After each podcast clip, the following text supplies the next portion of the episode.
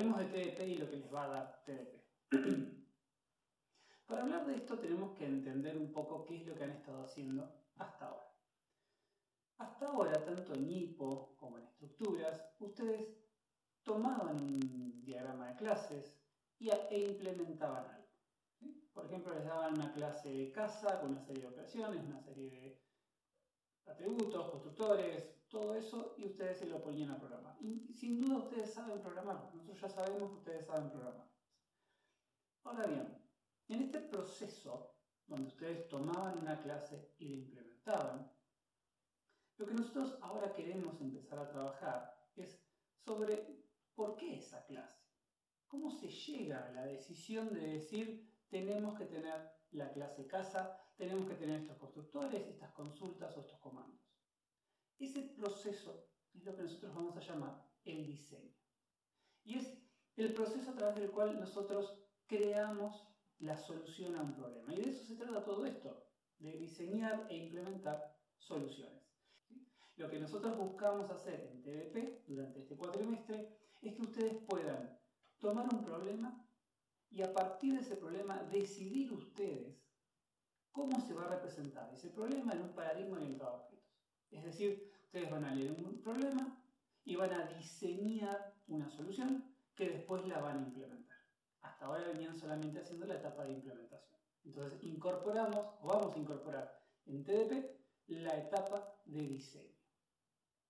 Y no solamente queremos que diseñen soluciones, también queremos que sean buenos diseños. Y eso abre también otra puerta que tenemos que atravesar durante la materia. ¿Cómo vamos a evaluar la calidad de un diseño? Por ejemplo, acá voy a usar de ejemplo el GTA V, que para mí es el mejor juego que existe en la historia. en el GTA V, cuando, no sé si, lo han jugado, el GTA V es un juego donde uno básicamente roba autos. Cuando yo estoy caminando por la calle y aprieto el botón amarillo, que es la I en este controlador, lo que hace el personaje es robar, acá lo pueden ver, robar el auto más cercano.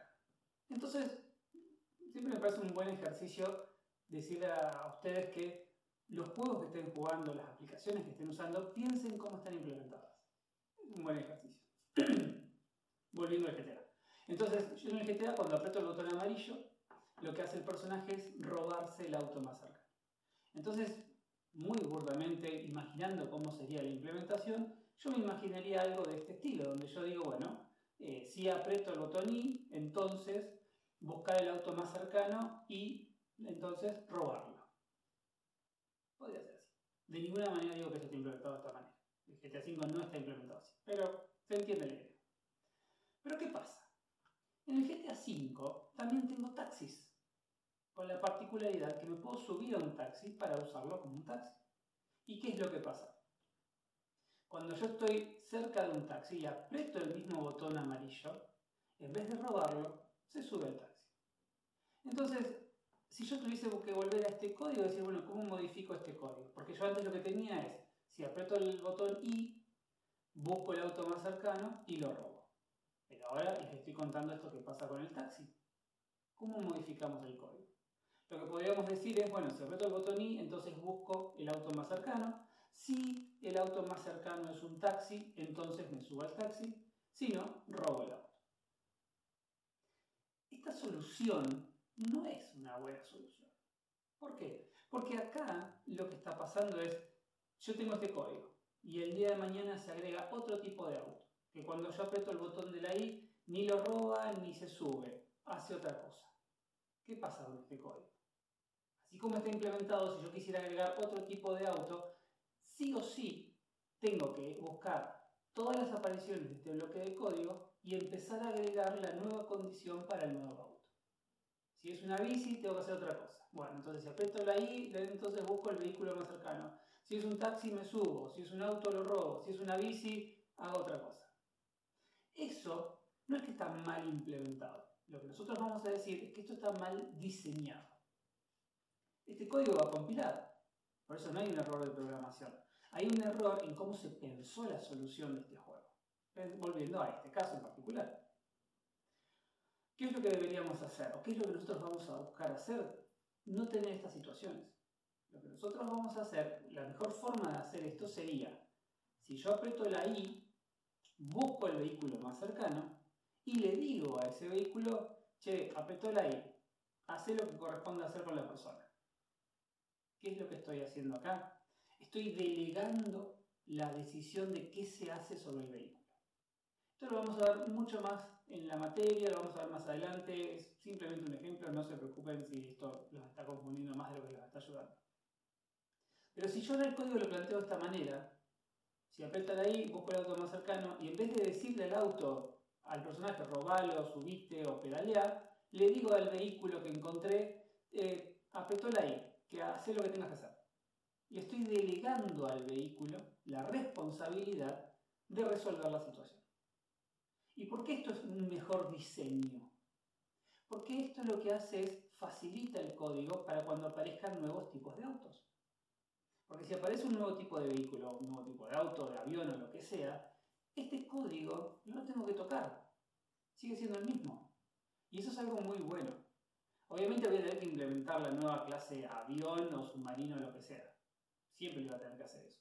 Pero ahora con esta forma de encararlo, este bloque de código y todas las apariciones que tenga este bloque de código se mantienen igual. Eso es sinónimo de un buen diseño. Y eso es lo que nosotros vamos a ver durante la materia.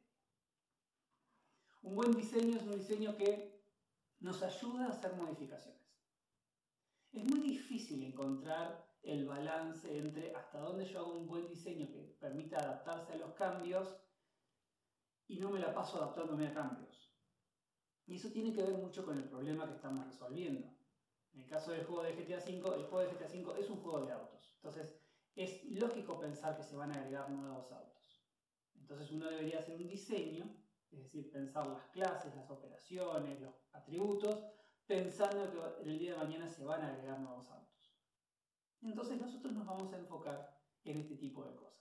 La materia lo que vamos a hacer es trabajar sobre cómo hacer diseños, cómo transformar problemas en clases, operaciones, métodos, atributos, relaciones, que después las vamos a implementar para poder construir la solución. Y para hacer eso tenemos que repasar un poco cuestiones del paradigma orientado a objetos, tenemos que ver cuáles son las buenas prácticas que hay sobre el diseño y también ver cuestiones de lo que es el proceso de desarrollo de software, las herramientas y un poco de otras cosas también que son divertidas de todo esto que es la programación. Ese es el objetivo, eso es lo que vamos a hacer en la materia. Nada más por ahora, seguro que dentro de unos días hay un nuevo video. Muchas gracias.